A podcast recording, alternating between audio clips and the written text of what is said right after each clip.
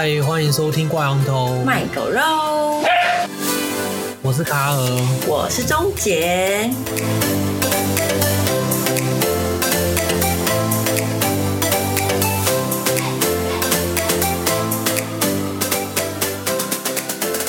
这周钟杰想讲的一个主题，他最近这几年比较有体悟的。对，因为我们也毕业了。应该有五六年了吧，至少也工作了一阵子了。我踏入职场大概有六七年，然后一开始就是很庸庸碌碌，因为我就觉得我是新鲜人，什么都应该要认真学啊什么的，就过得其实蛮累的。到我最近，因为也有一些刚毕业的学生进来，主要有两个面向，一个是他问我说，在我这个年代的产学差距严不严重？他的意思，他们的意思是说。就是学校学的，在工作上到底用到比例是多少？大概在我们这个年代，大学是普遍化的嘛，就大学生是满街跑的。现在是研究生满街跑。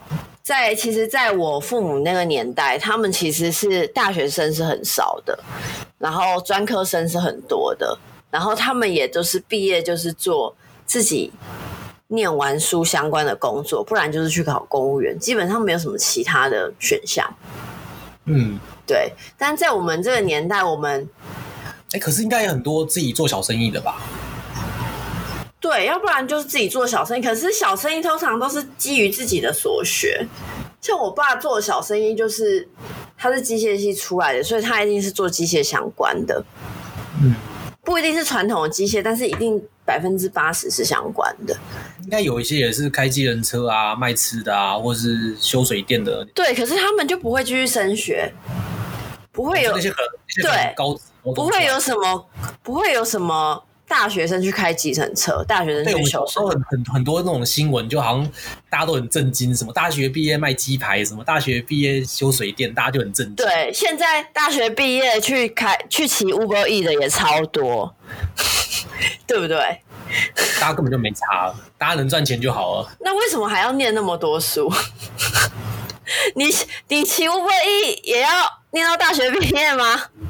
就是整个教育资源的一些走向，高高等教育高所谓的高教，整个完全没有一些分流了，你知道？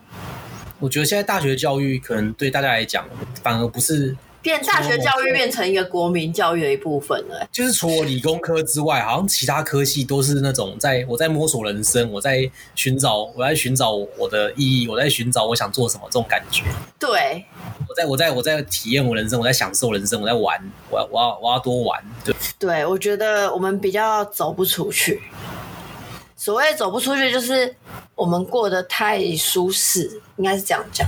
呃，就我刚刚想讲的一个是爱面子，就是可能大家都念大学，我没我没念，我觉得好像我好像差了一节，我好像输了一节。嗯，然后可能我在我在那个社交上，或是我在那个男女交往上，好像我就矮人家一截，会被看不起。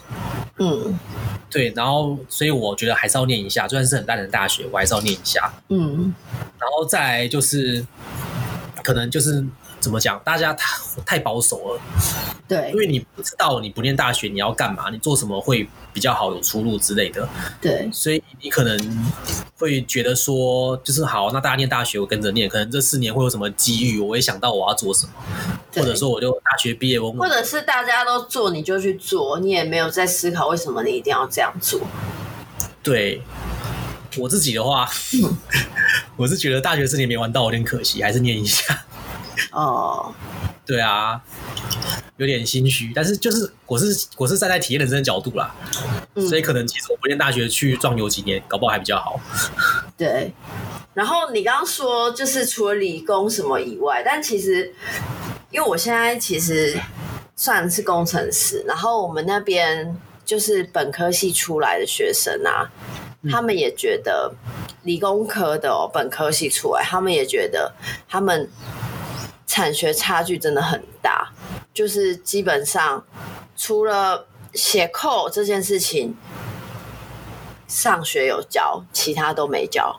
然后写扣上学有教的东西，跟真正工作上用到的是差很多的。就好像上学有教我们做会计报报表，我们是经济系的嘛，那上学有教我们一些。就是呃金融商品，但是真正到产业界完全不是这么一回事，就是没有真的跟产业会用到的东西结合上。我不知道是为什么，是因为现在高教的老师都太跟产业脱脱轨太多了吗？还是怎么样？可是你之前在在中研院，在一些学术比较偏学术的机构，你有这种感觉吗？偏学术的真的就会好很多。我觉得你可以介绍一下你的背景。哦、uh，就是我以前的背景大部分都在法人或偏学术的机构。那偏学术的机构其实用到学校所教的东西，那学校所教的东西，所以很多人毕业就会跑去那些非学呃偏学术的机构。对。你在那些机构的时候，你是觉得还、嗯、还可以，就是用到在那些机机构的时候用到几乎都是所学，嗯，可是一离开之后，我就发现差很多。你说进到民间私人企业，嗯，民间私人企业的所学真的就是接轨度就是比较低，反而是反而我觉得什么东西很有效，你知道吗？就是呃，我觉得在学的一些。呃，社团啊，或者是你知道课外活动上面一些组织能力是是非常在工作上很有帮助的。你说在社团怎么当干部，怎么规划执行一个活动，这种对，没有错。这是我觉得很酷的一件事情。怎么说？因为其实我在念书的时候，就是我室友的男友。他年纪比较大，然后那时候他已经出社会，他一直说你的社团经验啊，或者是你去玩社团，你去玩学系学会，或者是你去玩校的一些什么学生会什么的这种就社团性质的组织呢，对你的人生是没有帮助的。确实，在什么时候没有帮助？面试的时候。对。因为他完全就是加不到你的分，他就是会看你的成绩单，他就是会看你的校名，他就是会看你念什么研究所，他就是会看你念什么学校，念什么科系，然后你的哪几科被当过什么的，他他对你这些课外活动，并没有就什么眼睛为之一亮什么，他甚至很多都不看。但我自己在。我有面试过人，我自己在面试人的时候，我是我是会看的，因为我觉得那种东西真的很有差，代表你处理事情的能力。学术那些东西可能是你一个人工作、一个人做研究的时候很有用，但是当你进到社会、进到职场的时候，其实你是要学习在一个团队里面扮演好自己的角色，做好你的工作。那这种时候的话，你如果有那种分工合作或是一个团体里面工作，一起做一些事情的经验的话，那你会比较快上手，你比较知道怎么跟别人沟通，你比较知道。大家就是你什么事情不能拖，然后什么事情出什么状况的时候要怎么跟大家协调，没有错。啊，这种东西你其实也没有什么教科书，可能有啦，但是你看完书，你也不会有什么感觉，你要自己亲身体验过，就是做过这件事情。对，这是其实呃工作的一块嘛，然后另外一块就是你真正的工作内容。但工作内容的话呢，呃，因为我以前不是本科系的，然后我跑去当工程师嘛。那我是听我工程师朋友说，就是学校教的跟他真正可以在工作上运用的是差距很大的。反而像我那时候是中间才去上一些产业上会用到技术的那种技术课，反而是更能接轨上产业需要的，就很神秘。然后教授的话，他就会太学术、太理论，不是这个产业上或者这个社会上目前你工作上最需要的一些技能。我觉得可以可以这样讲啊，应该说就是可能大学或是研究所这些你学的东西，它比较像是一个内功或心法的感觉。就它，你如果学成的话，你是可以应付各种状况的，你只要花点时间，你都可以可以去适应。但是你出社会，你进到一个职场，你需要的是即战力，你要很快的可以处理你主管或是你公司目前遇到的问题。嗯，他可能没有时间给你慢慢研究、慢慢摸索。嗯，那他们可能都已经有固定的套路跟模式，跟大家习惯的方式了，做事的方式，应该这样讲。呃，以学术专研来讲啊，就是我我其实我就觉得，为什么一定要念到研究所？我觉得念到研究所会这么普遍的原因，就是因为这个社会开始没有办法用学历去筛选人，他只能一直往上选，一直往上选，一直往上选，这是一个。然后第二个就是，其实研究所他要研究的问题都是很，因为现在 big issue 都被研究完了，你只能研究那种很小、很偏的。没有人碰过，或很很很微很微小的缝，可能没有人去碰的那一小块，就变成其实不是在做什么很重要研究，你只是在找见缝插针，生个东西出来，赶快对对，你只是为了一个文凭，并不是真的要做研究。因为职场上，它其实不需要你一直去挖，一直去走，因为你有产品线的压力啊，你有一些时程上的压力啊，你其实都是在。解一些必须要马上处理的问题，或者是你必须要解决一些不需要那么高深技术，但是需要去呃完善或者是稳定品质的服务。嗯，对。但不需要那么高深技术，其实你不需要念到那么深的书，其实你需要的是熟练跟经验。跟质就是提升你的质量，提升你的服务的质量，提升你的产品的质量，提升你的、嗯、呃任何一个你的 output 的一个质量。但是但是这些东西学校不会教，就应该说是怎么讲？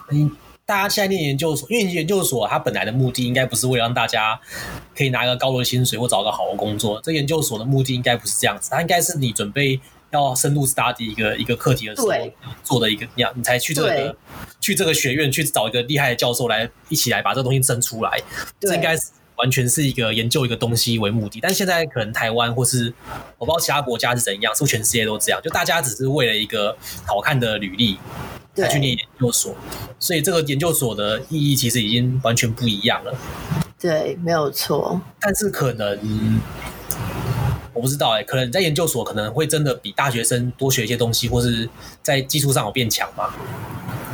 呃，我觉得念研究所唯一对我最大的帮助就是，研究所做一个论文是让我就是有独立解决问题的能力，在大学生没有，这就我就觉得这个变成是大学生的问题，为什么大学生不能有独立解决问题的能力？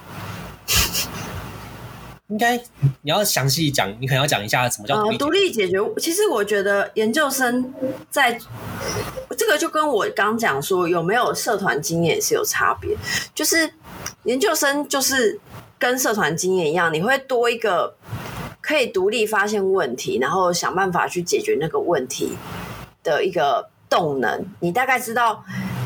哎，这边可能会有一点问题，然后你会去挖掘那个问题，你会找到自己挖掘问题的方式，不管你是用什么方法。当然有很多一些坊间的人会教你一些教科书式的哦，你可以用鱼骨图啊，你可以用叉叉图啊，你可以用心智图啊什么的。但是每个人都会找到一个最适合每个人自己解决问题的一个方法。嗯，对。那研究所它对我，对我只有说对我，因为我觉得很多人还是没有跟。大学生没有差太多，就是对我来说，我觉得自己差别最大的是，就是他让我知道怎么去解决一个问题，而且我是独立的。我觉得这个跟科系 maybe 有一些关系，因为很多研究所的那个是呃，他们的老师是不带学生，只有那个学长在带，博班学长在带，或者是博班学长叫你做什么你就做什么。但现在的。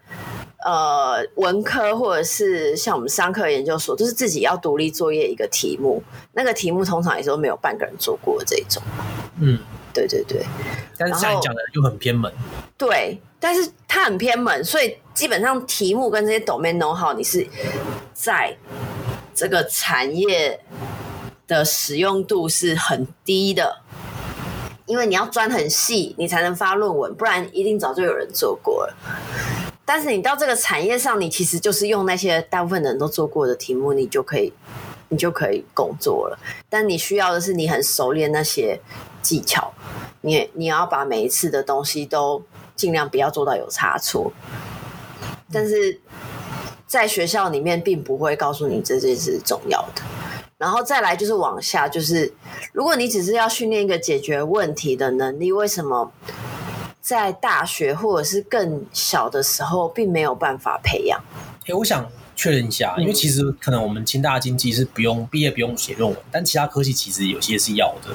你说大学毕业吗？对，那可能他们大学毕业的时候也有写过类似、做过类似的工作，是吗？对，那他们就是就已经有训练到了。对，这个就是我觉得比较神奇的地方，就是那我的理科朋友，他们就是他们的跟我们的想法又不太一样，因为他们觉得说，他们写那个小论文，通常都是别人讲好。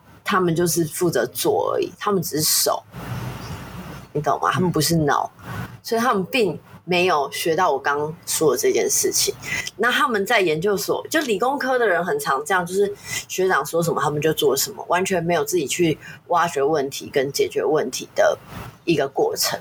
就是我并没有发现一个，我没有发现一个 issue，我也没有尽量去找怎么去解决这个 issue，我就是。别人发现了，告诉我，然后我接着做，或者是学长学长发现这 issue 很大，然后我就负责做他的一小部分接，这样子。所以你意思说，他们他们其实理工科大学的毕业的论文不是真的研究所那种等级的论文，他们只是做一些小小的简单的研究而已。对对对，大学的大学的也都会比较小啦，就拼命形式做一些实验而已。对对对对对对，通常也都是这样子。哦。可是解决问题的能力为什么不直接大学毕业直接进职场学呢？为什么要透过研究所才能学到呢？对，这就是我最 confused 的地方。还有，就像我刚一开始提到的，就是我上夜师的课跟我上教授课差距就很大。那为什么如果大学毕业是为了工作的话，大学毕业已经快要变成是国教的话，那为什么？没有办法让这个差距接轨上，就是还是继续连大学也要走理论化，然后研究所是走学术化。那可是真正产业上产业上的 know how 却没有一些传承与教学，我觉得就是有落差。但是你也不可能期待业界直接无偿、无私、无偿的把这些他们工作的没没嘎嘎直接传授给这些大学生。那可能是他们，他们觉得是自己商业上的一些考量，或是一些机密什么的。可是有一些是这个产业上共通的啊，也不是机密啊。很多公司是不愿意培育员工啊，他就直接要你一步就到位啊，就是你不会你就滚啊。对，很多公司是不愿意的。可是这就牵扯到，那为什么我们在学校这么多年，学校却没有办法？因为这个是产业很普遍的现象。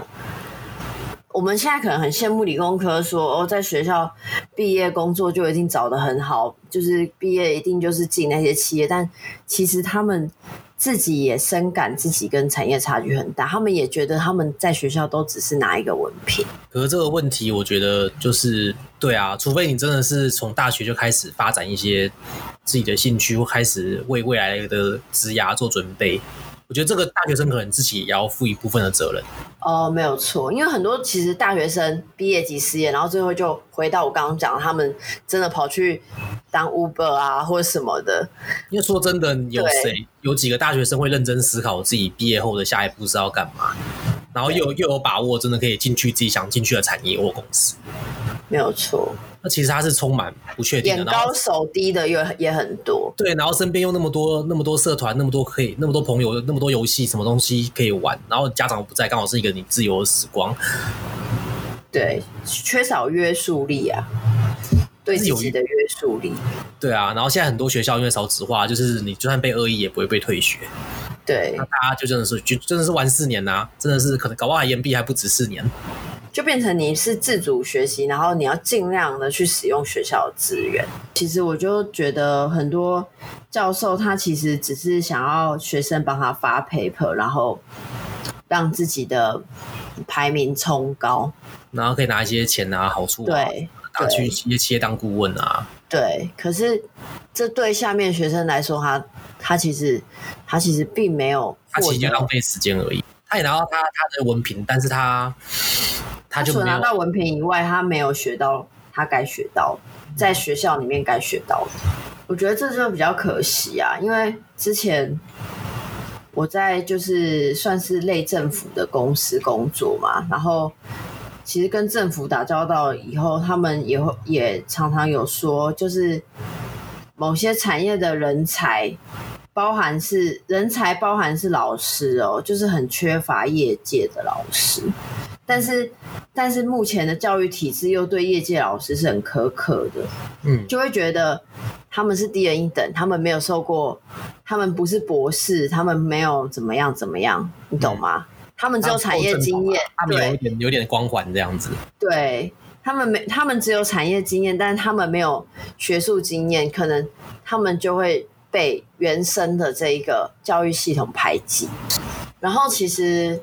就像这波疫情，就是虽然有烧到一些产业，但是，嗯，大部分产业的一些职缺其实还是算 OK 的，就是新鲜人还是很多找不到工作，尤其是今年又创新高，就毕业就失业的这个问题还蛮严重。但是你去看职缺，其实它其实职缺的量是大的，为什么？职缺量是大，求职人也这么多，因为那些职缺，他们就是跟我讲，他们并不想要培育或者是培训一张白纸，就是真的你不会，然后他们就是要有经验的。呃，学校如果没有让你有经验的话，你就根本就是也是直接被刷掉，或者是除非有一些职位是这些没经验的人可以先去爬的地方。对，但是那种就是有限呐。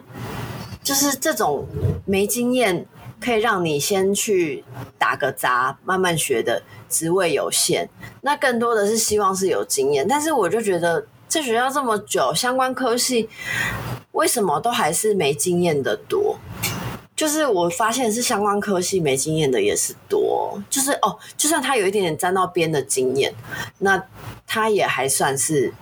就是不是能够直接按在工作上的，这要看是实务经验还是说就是那个技术他会不会？我觉得如果是技术不会的话，这个学校是有责任的。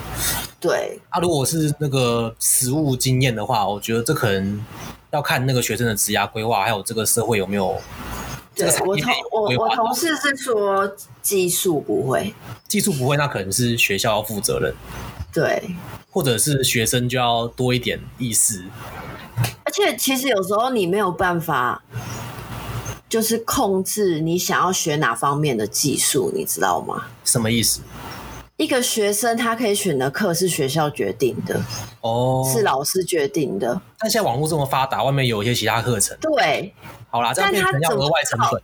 对，但你要怎么知道？应该是说，学校的角色应该是一个 guideline，他应该要整合有想要就业的学生。往他们不足的技术，就算学校没有开课，也可以自学的方向去引导。但是学校并没有做这件事情，这个也可能要看学校的理念。我猜啊，有个可能，就是因为我不确定，可能我们读这些学校，比如说我们是经济系，他可能没有想说，他没有预设自己是一个要培养金融人才的科系，他可能觉得说我是在教大家怎么怎么经济学是什么东西，然后你们要怎么研究。这个世界经济的变动，他其实可能没有预设要 他每一个他他想把每一个人都都培育成那个领域的学者，对，他可能在培养学者，对，所以可能就是我们对大学的期待有错误，或者是说政府对大学的定位已经，或者说这些开设大学的人，这些大学的校长。或他们的教职员，他们已经没有跟上社会的脉动，但他们已经不知道现在大学的定位是要配合社会改变的。对，对，没有错。所以其实很多企业主都一直喊说，大学太多，应该要走技职体系。可是现在技职体系又只只限某几项产业，比如说什么餐饮科啊、美容美发这种，我确实我确实觉得技职体系是有效的。嗯，对，但是。这除了这些之外呢，剩下的这么多产业、这么多行业、这么多公司的需求人才的缺口，跟学校跟产业上的差距就是很远。对，所以现在很多补习班就靠这个赚钱啊。对，就变成我我们从小到大都在补习，小时候补习为了念一间好的学校，长大补习为了去工作，always 在补习。always 在补习，好像也蛮正常的。不然你就上网自己学啊。对，因为因为学校的资源没有办法满足生活所需，不管你现在生活是要就学还是就业，所以补习班就会变成是蓬勃的。那你那你就觉得，那你就觉得很 confused 啊？那你那你干嘛不直接从头到尾都上补习班就好？可能大家没有很完整的一个职涯规划。嗯，但现在你知道，就是自由主义、平等主义，你又不能随便帮你的小孩，或是帮谁规划好，你就学这个，再学那个，然后你就可以干嘛，你就可以干嘛，他也不会，大家也人也不会那么听话。对，所以这个其实也是蛮为难的啦。你到底要让他自由发展摸索，还是就是帮他规划好一整套，他可以稳稳的学会所需要的技能，然后在这个职职业，在这一行达到巅峰？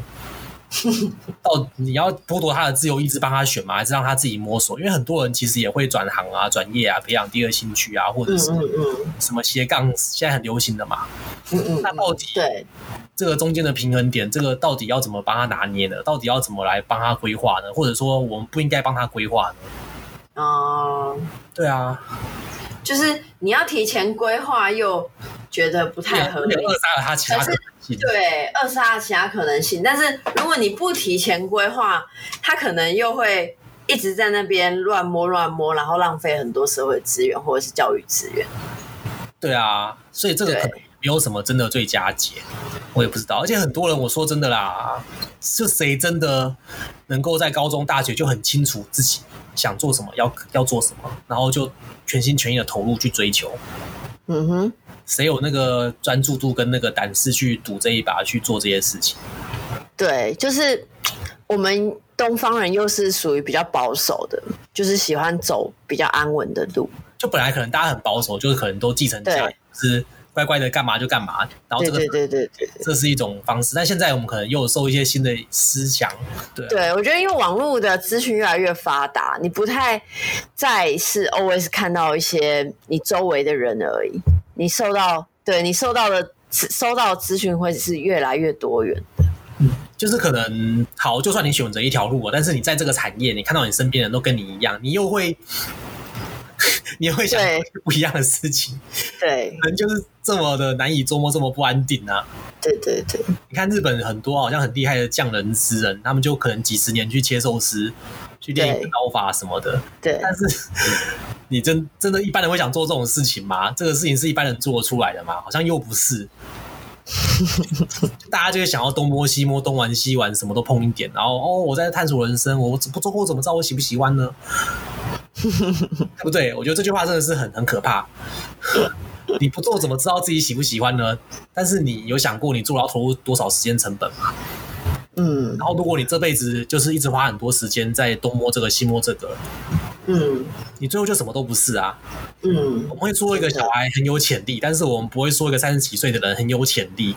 嗯。就如果你到三十几岁、四十几岁了，你还在被说很有潜力，那其实我觉得这不是一个很好的事情。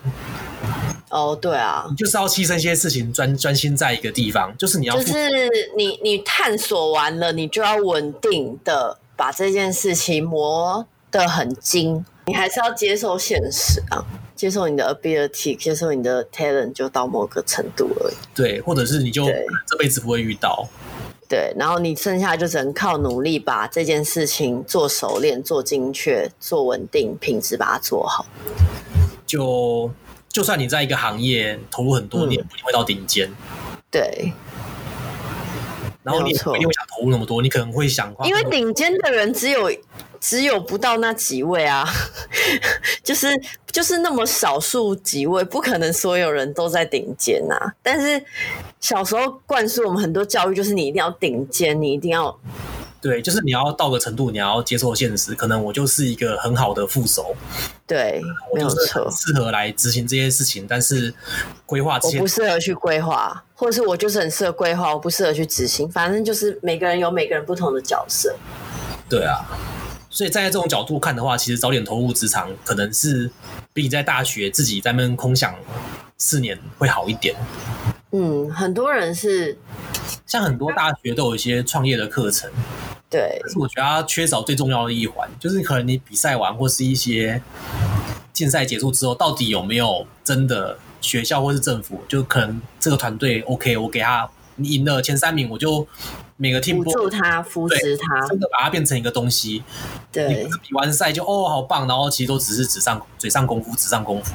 嗯，他完全错。对啊，这才是一个比较好的方向，我觉得。嗯，而且有创业比赛已经算还不错，有更多东西都是没有的。就产业跨到，就学术业跨到产业，因为其实。很多技术跟很多资源也是学校里面才有，才业界可能没有。对，没有错，就是记录我可以怎么把这些技术商品化，怎么把这些技术实做，对，怎么把这些技术落实到产业中，让产业可以用。那个课就要技术商品化，对，技术商品化实做。其实我觉得那个课真的不错，尤其是就是他是有产业界一些。因为那个教授他是有有在，他是产业界的人，其实我觉得这种人应该要再更多一点。我觉得大部分人都是偏向安逸的啊，对，除非你能真的给他一些诱因，真的有获利，真的有，真的有一个大。其实我觉得很可惜，就是像那时候那位教授，真的是我非常崇拜的对象，因为我觉得像这种人，他愿意投进来做这件事情，嗯，是。是对整个产业是很有帮助的哦，对，但是很少，少到你其实在，在就算在台大也很少看过这种课，或者很少很少愿意这样子去做的一些长者，或是有能力的人，powerful 的人，或者是在位在权者，其实还蛮有趣的，就是你一直往下深啊。对，你一直往下抽，其实可以抽到很多东西。对，它可以抽到，就是台湾可能每一个有念书阶段，对每一个阶段，然后甚至一些过往到现在整个不同脉络，或者是不同不同角色定位的，有一些不同的转变。就政府能做什么，然后这些大学院校能做什么？那我们自己身为一个可能现在上班的人，或者是。养学生，学生，或者我是学生，我应该可以再多做什么？但是我觉得现在有个好处就是有网络。对，我觉得网就像我们今天搞不好录的这集，如果有学生或者是有在校生，他们也许有相同困扰，听到他们就会知道自己。应该有危机感，应该要应该要知道自己应该要再多去广泛的涉猎一些什么东西，不是也不会到危机啦。台湾你对你再怎样也不会饿死啊，你再送 Uber 什么的，家对，就是过得太过得太安逸了，你知道？因为我们我们没有那种明天没有没有工作就会饿死的几率，不会到很高。嗯，有点像是好像对岸现在整天好像要打台湾了，但是其实大家也都觉得好像还好。嗯嗯嗯嗯，就是怎么讲？安逸，我们过得太安逸，会有什么不好的结果啦？但是可能你这辈子就会一直有个疑惑，或是觉得好像不够圆满。对，就是每而且那个每你每一个阶段努力的事情，可能都会在未来某一天会用到，所以我觉得还是。我觉得学生不一定都是听同才的一些意见啊，也许可以就是多去看一些不同面向的一些东西。maybe 听我们的节目，你可能无能为力啊，但是我觉得你至少听了之后，你会有一些想法。啊，你可能当下当下也不会有什么概念，但是到某一天，这些东西这些东西会全部串起来。你看过的书，你学到的东西，对你听过 podcast，你思考的事情，就是他会给你方向。他可能会比同样没有思考的人，只是浑浑噩噩念书的人好一些。对，有成就一点，你可能就会过得比较开心一点。或者是你提早发现，你应该要去动起来，某些方面上要去动起来，应该要去 run 起来。对啊，也许你比别人早 run 个五六年，那个先机就是不一样了。对，我们算是比较偏右派啊，鼓励我们不是比较相信资本市场偏右派的，我们是比较。呃，不崇尚那种，就是好像很多人都会鼓吹说，你就做自己呀，你就慢慢摸索啊，有一天你就会变好啦。我是不太相信这种事啊，就是因为惰性太重，人你不可以小看人的惰性。其实你到最后就什么都没做，然后对，你不可小觑你自己的惰性，惰性是很恐怖的。所以其实如果大家。一方面是看一下政府能做，那其实政府也不会去做啦，所以我觉得最主要可能还是要大家自己多思考、多尝试，然后多一些行动，为了自己，嗯、因为这真的是很很很现实的事情啊！你人生你要不要买房？要不要买车？你要不要交女朋友？要不要娶老婆？嗯，那你钱从哪里来？如果你家里又不是很有的话，嗯，当然，如果你家里很有钱的话，我们刚刚讲都不用听了，你就 你就直接出国洗个学历，然后你都可以。对啊，好不好？如果你家里很有钱的话，我们刚刚讲都是屁话，不用。对对对对对，完全不重要。你就想想收租金路线怎么规划就好了。嗯，对啊，然后。产学的话，大概就这样啦。对啊，其实还有很多 issue 啦，产产学这个 issue 还蛮大，算蛮大的。对，然后我们收敛到几个比较小的方面，包含想用聊天的方式来跟大家讲。对，就是包含 maybe 政府应该做些什么，maybe 产业应该要知道这个差距，maybe 不再是看学历，maybe 一个学生或一个求职者他。其实更应该要去积极的寻找资源学习，尤其现在资源取得这么方便。我觉得产业其实知道哎、欸，但他们也不会去处理，因为他们要顾的是今年跟明年的财报，他们可能没空管几十年后下一。产业真的知道，所以很多很多产业大佬啊，不管是郭台铭啊，那个张忠谋啊，他们都在喊啊，对啊。但我觉得他们也顾不了啊，下一个 generation 的大学生对他们说太远了，到时候他们的公司在不在，他们还需不需要在乎这件事情？我看他们连人在那个下一个 generation 的学生进入职场的时候，人在不在都可能是个问号了。对啊，对啊，他们都年纪那么大，他们都他们比较需要处理的可能是眼前的一些实际上一些其他问题。对，对啊，不过他们也都有看到这个问题。也许有些人从来没有思考过这件事，然后就直接面临到毕业就失业，或者是就直接面临到我的所学跟我工作差距很大，挫折感受的时候，就觉得也许你在学生时期你就可以避免，对啊，就是这些事情。这不是你的问题，但这也是你的问题。对，这不是你的问题，但是这是你可以解决的问题，你可以尝试解决的问题。对啊，嗯，好啦，还算有教育意义。